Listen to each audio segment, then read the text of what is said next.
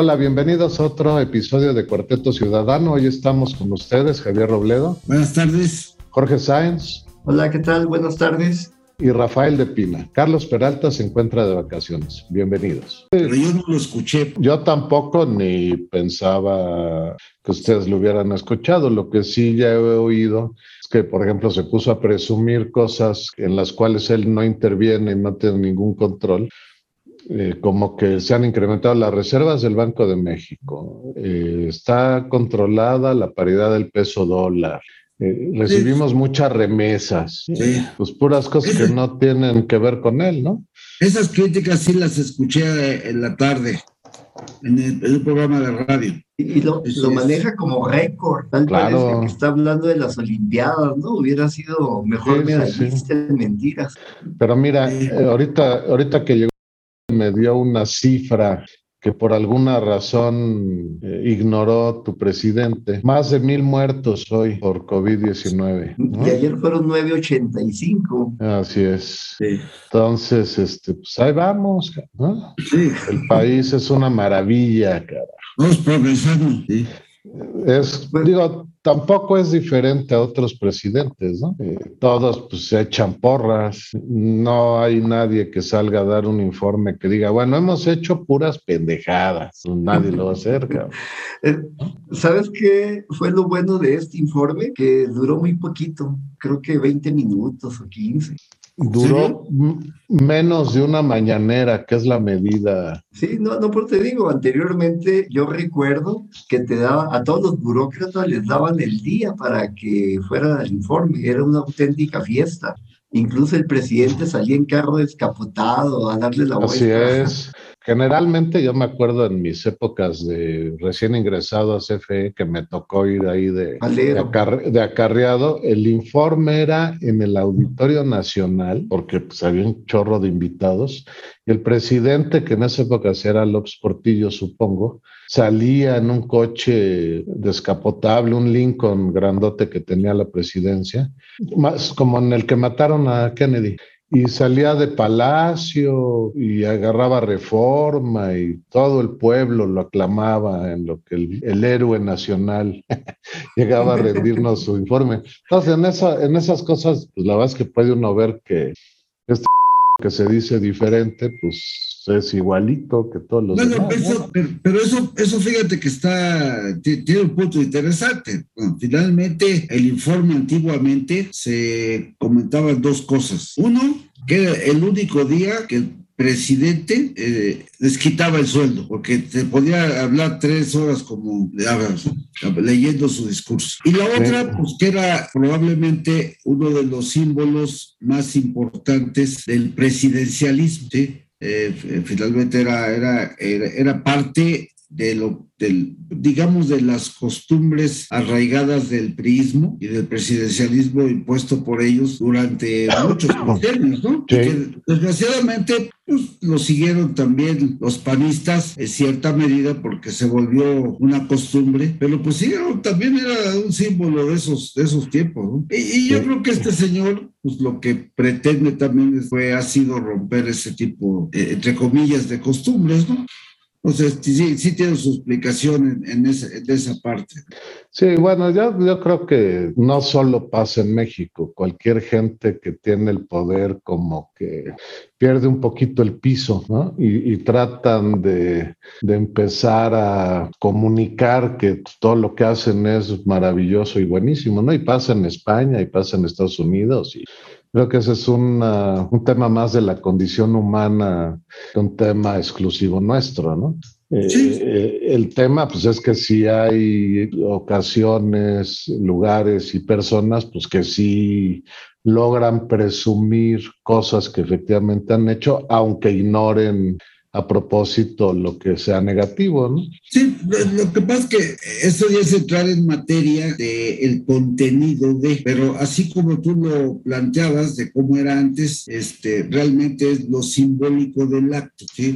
Y lo que ahorita hizo, independientemente de pandemia o no pandemia, lo que hizo es lo, yo lo veo nada más como un símbolo de lo que él quiere expresar, ¿no? Así es.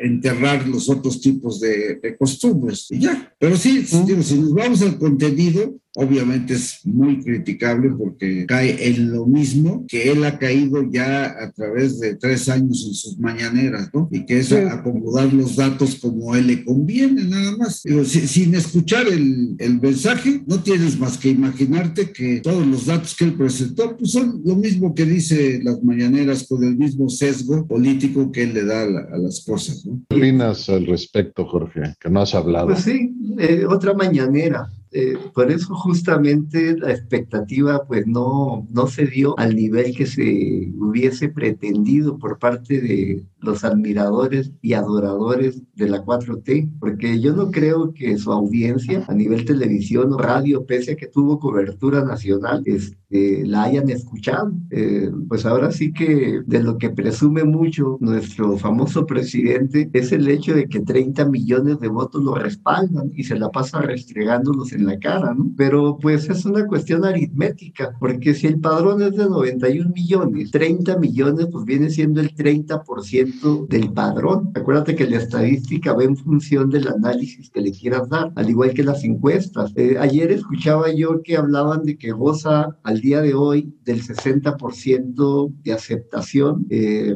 la, la figura presidencial, más no la actuación del presidente, ¿no? Él goza de una popularidad del 60%, pero de ese 60%, eh, pues prácticamente no sé bajo qué criterio o muestra se tome para llegar a ese número, porque si se toma, si fuera el número del 91 millones del total del padrón, el 60% sería muy aceptable, ¿no? Estarías hablando de 54 millones de ciudadanos, pero si el 60% es de los 30 millones que obtuvo, quiere decir que nada más 18 millones es su voto duro y es una cantidad que no le va a alcanzar para lograr eventualmente la, la candidatura del 2024 o la presidencia y candidato de Morena. Es muy relativo el hecho de estar hablando de cantidades en este momento, porque hubo ocasiones que una presidencia de la República se ganaba con 18 millones de votos. Entonces espero que en esta ocasión no vaya a estar tan disperso el voto con tantos candidatos y tantos partidos que pueda ganar alguien con 15 millones de votos. ¿no? Te voy a decir una cosa, ya entrando en ese tema, este, yo he escuchado y hoy leí la encuesta de reforma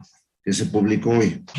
Tiene cosas muy interesantes y yo creo que a partir de hoy eh, vamos a empezar a ver cada vez más ese tipo de encuestas, porque ya se incluyeron dentro de los temas encuestados los posibles candidatos para el 24. Y efectivamente, no nada más la de reforma, sino las otras encuestas eh, coinciden en, en ese 60% que mantiene él de popularidad, pero hay que verlo así, exactamente él. Y quizás eh, lo que le va a importar con ese 60% es que se logre hacer esta encuesta de la revocación del mandato y que él se sienta respaldado para seguir hasta el 2024. No, no ha dado muestras de reelección ni, ni de otros objetivos más allá. Pero está muy interesante también este, el, el, empezar a ver lo que va a ser muy cotidiano, que ya son las encuestas para el, de los posibles candidatos para el 24.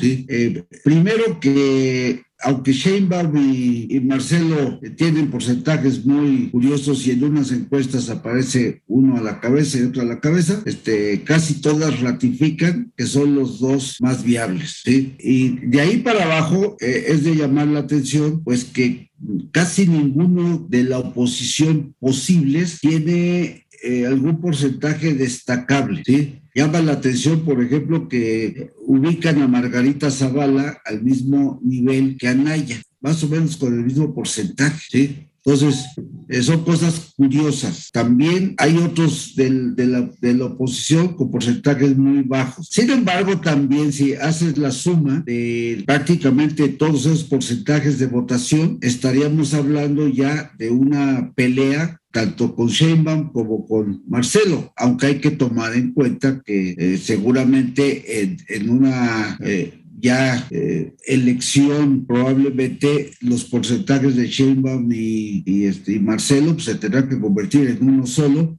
no la suma directa. Eh, me llamó mucho la atención la presencia de Colosio, el hijo, eh, que para esa época pues ya va a estar un poco más curtidito porque ya va a haber sido alcalde de Monterrey. Y insisto, Colosio representa una marca como Pepsi Cola, Coca-Cola, y, y, eso a la ciudadanía, por la transparencia que dejó su papá, eh, nos inspira que puede ser un candidato realmente honesto, no como los pillos que están ahora en el poder. Yo, yo quería comentar las locuras que estamos viendo con estas obras de infraestructura y cómo las hacen. No, no sé si vieron el anuncio, me parece que fue ayer, de que ya no iba a haber eh, estación en Mérida porque les costaba muy caro hacer la estación en la ciudad y que iban a poner una estación, no me acuerdo, en algún pueblo como a 60 kilómetros de distancia. Entonces, para efectos prácticos turísticos, pues nadie va a usar el tren Maya como, con Mérida como destino, como punto de partida.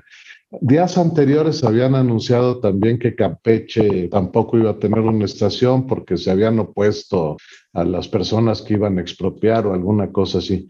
Entonces, imagínate qué ridiculez de obras de infraestructura estamos haciendo que evidentemente, como ya sospechábamos, pues no hay una planeación al respecto, no hay un plan maestro, no hay un estudio serio ni de ingeniería, ni sociológico, ni de nada, ¿no? ¿Cómo ven ustedes eso?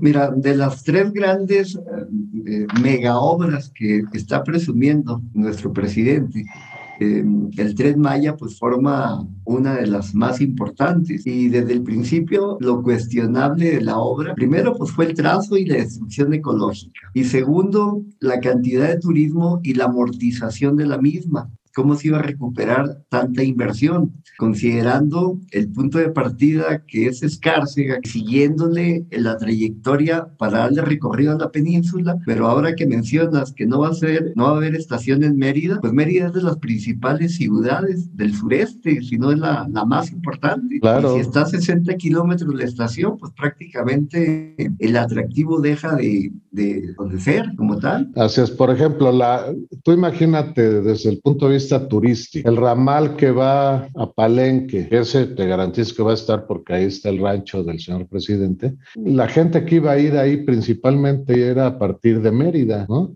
De Cancún nadie iba a ir en tren hasta allá. Era para el mercado de Mérida o tal vez el de Campeche. En ninguna de esas dos ciudades hay estaciones. ¿Quién va a ir como turista a Palenque en el tren Maya si no te puedes subir de una forma razonable? Esto me suena como que a alguien se le ocurriera hacer un aeropuerto que no tuviera vías de comunicación para llegar a él. Ah, como Santa Lucía. Pues esa otra mega obra, el problema lo, lo, resumes con la falta de planeación, este Rafael, le hemos platicado, la conectividad. Ahí tendrían que aventarse otra vez las famosas góndolas de Santa Lucía hasta el aeropuerto, ¿no? Esas como las que puse en Iztapalapa. Pero mira, aunque las hagan, Vamos a decir que les aceptamos que van a hacer un tren que, por cierto, quieren que parta de Buenavista, por si no han visto lo, lo, poco que han informado, y que va a tener tres o cuatro paradas para llegar a Santa Lucía. Mi pregunta es, a ver, yo voy a llegar de un vuelo de Europa al eh, aeropuerto Benito Juárez, que es el internacional, y tengo una conexión tres horas después eh, para irme a Mérida desde el aeropuerto del Mamut. ¿Cómo llego de un lugar al otro? O sea, de hecho, no hay conectividad, Rafa. Ni con el tren que dice que van a hacer. Por, lo que yo tengo entendido, Santa Lucía va a ser para, para vuelos domésticos. Por eso, pero si yo vengo del extranjero y puedo llegar en una línea extranjera, para volar adentro de México sí tengo que volar en una línea mexicana, porque en todos los países existe esa regla. ¿Qué pasa si me tengo que trasladar a Santa Lucía o a Toluca, porque dicen que van a hacer un sistema aeroportuario, para agarrar esa conexión nacional que va a salir de ahí, digamos, en Viva Aerobús o en la aerolínea del bienestar? ¿Cómo llego? Híjole. Pues es que siguen las ocurrencias a todo lo que dan, Rafa. Esa línea del bienestar es... Ya, dijiste la palabra clave, Jorge. Este, la razón por la cual vemos nosotros que somos ingenieros esa eh, falta de planeación y falta de muchas cosas en sus obras, pues es porque nacen de ocurrencias. Eso es fundamentalmente. ¿sí? Este, seguimos simplemente las ocurrencias de Mr. Pooh, Mr. Cacas, y este, y ese es el resultado. Y, y, lo peor es que nos falta mucho por ver, porque ya lo, ya lo dijiste. Eh, una vez que estén hechas esas obras, bien o mal o como sea, que se entreguen, pues los que vamos a sufrir somos los que queremos eh, hacer uso de esas instalaciones o los que quieran. A lo ya no nos toca nosotros, no lo sabemos.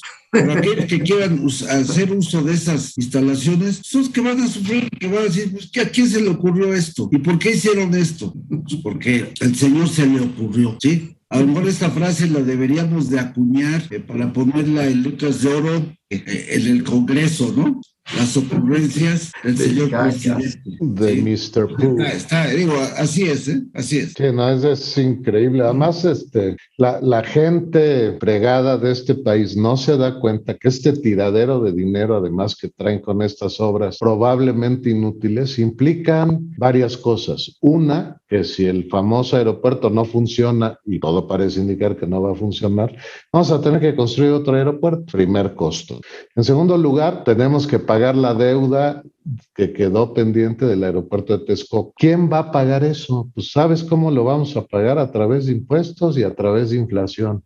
Y a los que más les afecta es a la gente más fregada de este país. Y esos son a los que es más difícil convencer que estas locuras no sirven, ¿no? Es, es otra cosa igual que lo que está pasando con el gas del bienestar en Iztapalapa, no sé si vieron. Eh, resulta que en la alcaldesa Palapa le dijo a, las, a los vecinos de una colonia, no me acuerdo el nombre, que en tal esquina a tal hora les iban a vender sus tanques de 20 kilos en 200 pesos. Ya estaban desde temprano los eh, habitantes de la colonia formaditos con su tanque, algunos transportándose desde distancias no tan cercanas, y de repente pues llegaron los del gas del bienestar y anda tú que no costaba 200 pesos, sino 300 creo. Y además, una cosa es tu tanque vacío y otra cosa es tu tanque lleno con 30 kilos, ¿no? Entonces, cuando les empezaron a llenar el tanque, ¿qué crees? Pues no lo podían llevar a su casa, ¿no? Pero el, gas del bienestar no incluye la entrega a domicilio, entonces tuvieron que pagar fletes para llevarse su tanque. Exacto. Entonces, unas cosas tan absurdas que no se entiende. Pues todo falta de planeación y dar cumplimiento a un capricho de, del señor de Palacio Nacional, este Rafa, porque hoy en día están buscando camiones de tres y media toneladas hasta seis toneladas para transportar cilindros de gas. Andan desesperados buscando. Ahora que si tú tienes alguna oportunidad de negocio que quieras hacer con ellos, eh, hay, que, hay, que, hay que ofrecerles camiones de, tres y medio, de seis toneladas para ayudarles a transportar. Andan buscando más de seis mil camiones para, poderle abasto, para poder darle abasto a la Ciudad de México. Ahora, una cosa muy chistosa. Ayer eh, publicó la Profeco en su gustada sección ¿Quién es quién en los precios?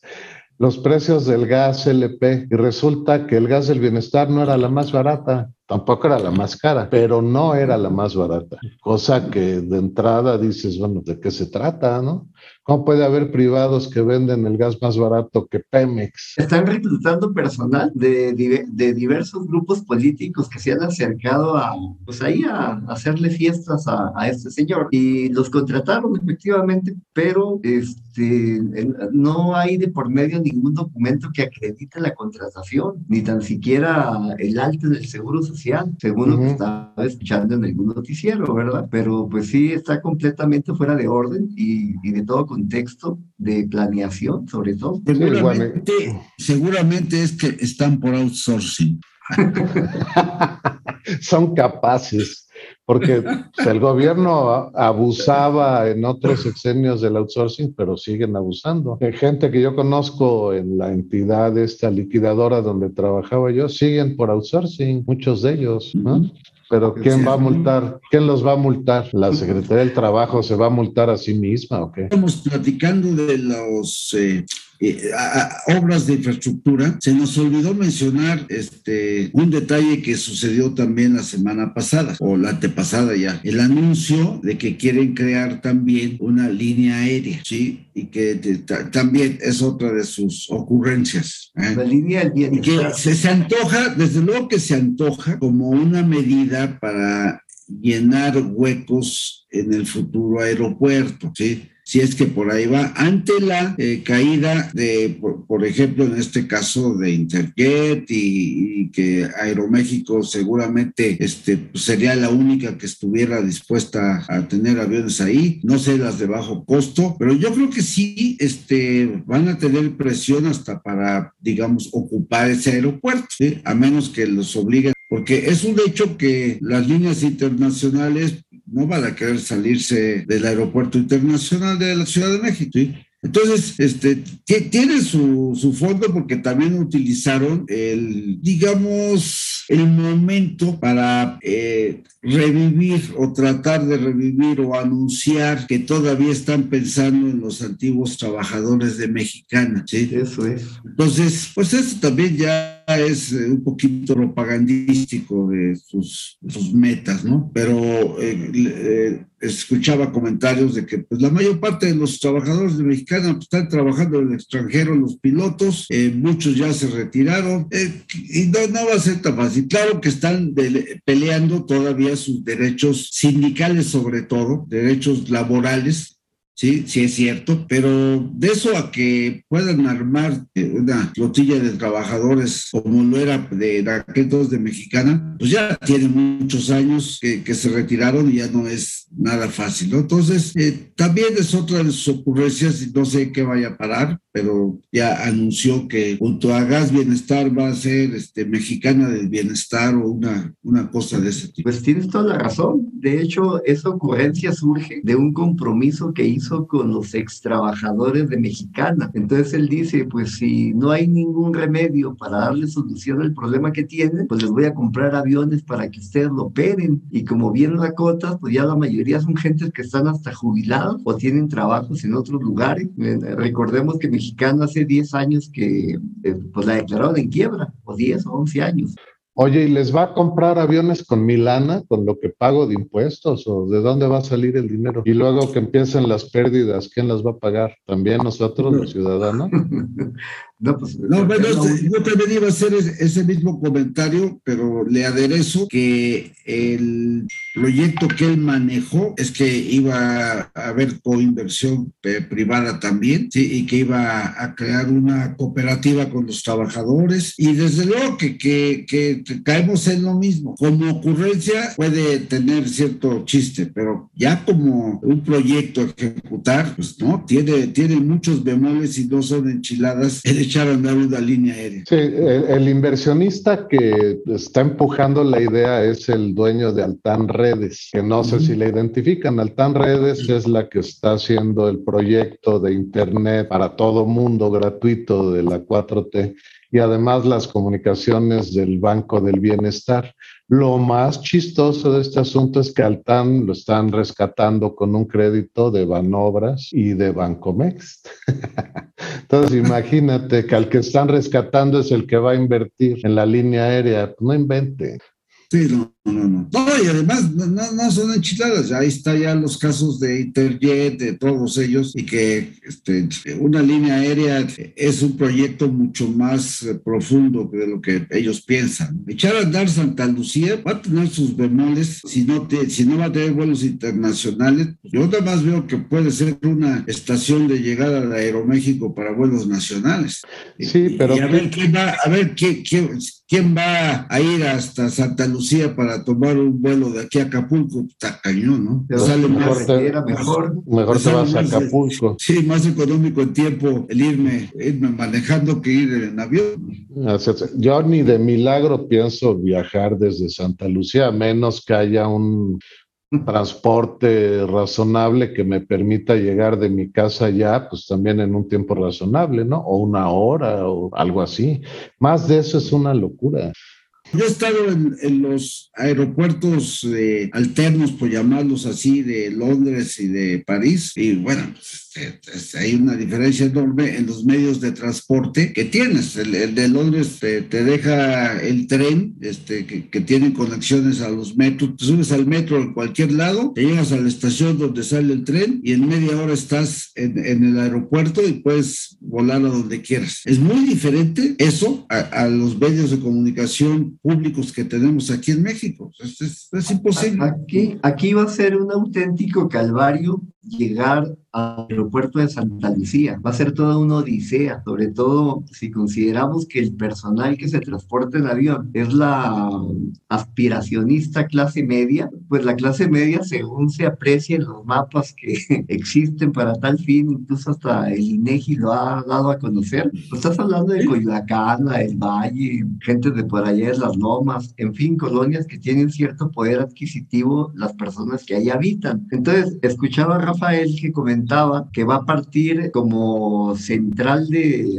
principal Buenavista. Eh, nosotros tres que íbamos en el sur, llegar a Buenavista. Para empezar, te tendrías que ir en metro, ¿no? Si es que quieres llegar eh, de una manera directa, con algunos transbordos y con tus maletas y demás, eh, circo, maroma y teatro, pero podrías llegar. Si te vas en Uber o te vas en un transporte privado o algún familiar te va a llevar, en lo que llegas a Buenavista, dependiendo la hora de tu vuelo, pues te vas a estar tardando ya como cerca de 30, 40 minutos, dependiendo la hora en que sea tu viaje. Y luego de Buenavista, en lo que te trasladas, si es un tren rápido a Santa Lucía, agrégale otros 30 minutos más. Entonces estaríamos hablando, entre comillas, de un tiempo razonable, pensando en que estamos hablando de instalaciones de primer nivel, bien planeadas y de primer mundo. Pero aquí, por lo que estoy observando, pues casi prácticamente de buena vista, te vas a topar con el, la inmensa mayoría de gente que transborda en Buenavista para ir a Cuautitlán y para ir a otros lugares, lo que era la famosa vía del tren que iba a Querétaro. En este caso, pues no sé en qué parte va a transbordar para irte a Santa Lucía y viceversa, sería la misma historia. Entonces, eh, tómenlo ya como un Viernes Santo, ¿no? Un auténtico desfile de Calvario para poder llegar a, a tomar tu vuelo a tiempo si es que quieres hacer o, mudarte para allá. Eh, es un absurdo terrible. Hoy, por cierto, salió ya el nuevo episodio de Loretti de Broso y lo que hablan de, las obras de la 4T, incluyendo la pirámide del Zócalo, que no sé si todavía sigue ahí, es que todos son maquetas, no hay planos maestros, no hay planes maestros, no hay planos ejecutivos, no hay nada, hay maquetas y pues ahí le van arreglando conforme van avanzando, porque medio la obra va para donde quiere, ¿no? Ahora, otro tema grave con esta cuestión aérea es que ayer anunció no la Secretaría de Comunicaciones, sino la Cancillería de a saber por qué, que no vamos a poder recuperarle el nivel 1 de seguridad aérea en lo que resta del año, que probablemente en el primer semestre del próximo año la recuperemos. ¿Cómo van a abrir un aeropuerto sin tener ese nivel de seguridad? En las puertas del Congreso de la Asamblea de la Ciudad de México, en la calle de Don Félix, donde para mí se presentó el espectáculo más grotesco, incluso muy similar al que sucedió en la frontera con, en, Chiapas, allá de los haitianos que quisieron ingresar al país, que se vieron escenas de terror. Aquí fue lo mismo, un grupo de granaderos impidiéndole alcaldes electos, al igual que diputados y personal que iba a acudir al Congreso de la Ciudad de México a presentar pues una protesta, porque ¿cómo es posible que el último día que tienen para sesionar presenten iniciativas que impactan cuando lleguen ellos a tener el poder de las alcaldías? Los están dejando maniatados. La llegada de Marty Batres, como hace algunos programas lo comentamos, es para tener el control político de la ciudad al mismo tiempo del control presupuestal. Los alcaldes van a llegar a gobernar pero con las manos vacías, entonces no van a tener margen para darle cumplimiento a lo que le ofrecieron a la ciudadanía que creyó y votó por ellos, lo cual pues obviamente va a ser un desgaste permanente estos tres años que les quedan por gobernar. Tú no puedes llegar a gobernar con las arcas vacías. El primero de octubre que tomen posesión van a enfrentarse con que se acabó todo el dinero, todo el presupuesto que tenían las alcaldías de que no son de Morena, las están dejando vacías las arcas. Entonces, ¿a qué van a llegar a gobernar? ¿O qué van a gobernar? ¿Con qué recursos van a trabajar? Eso es un verdadero problema que van a tener permanente, lo cual significa que pues, es una fiel discípula de su maestro, el Mesías Mayor, porque no va a tener diálogo con ningún alcalde, así como este no tiene diálogos con ningún gobernador. Va a tener diálogo con quienes piensen como ellos. El diálogo con personas que piensan diferentes a ellos van a ser adversarios de hecho, así lo dijo hoy esta señora, eh, Claudia Sheinbaum, eh, refiriéndose de una manera sarcástica y hasta grotesca, de que era un circo, que no está acostumbrada a tanto circo que ve todos los días en la mañana, donde el payaso principal pues ahí está exhibiendo diariamente. su, jefe, su jefe de facto. Es correcto. Pero mira, la llegada de Martí Batres a la Secretaría de Gobierno de la ciudad, pues ya nos hacía ver muy claramente que esa era la intención, ¿no? Martí Batres es un porro y lo ha sido toda su vida, y es un porro y es un golpeador y es un cuate que amenaza y usa cualquier cosa a su alcance para lograr sus objetivos políticos.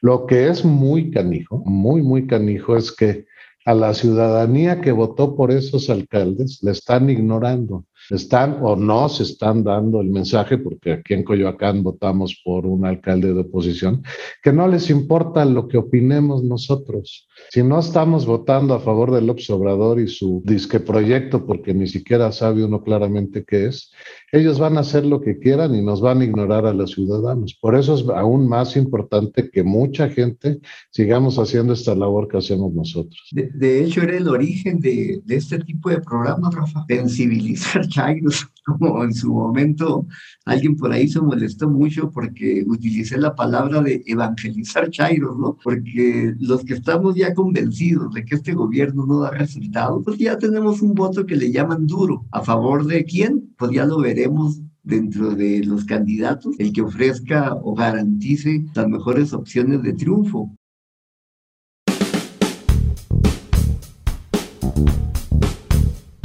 Hola, bienvenidos a otro episodio de Cuarteto Ciudadano. Hoy estamos con ustedes, Javier Robledo. Buenas tardes. Jorge Sáenz. Hola, ¿qué tal? Buenas tardes. Y Rafael de Pina. Carlos Peralta se encuentra de vacaciones. Bienvenidos.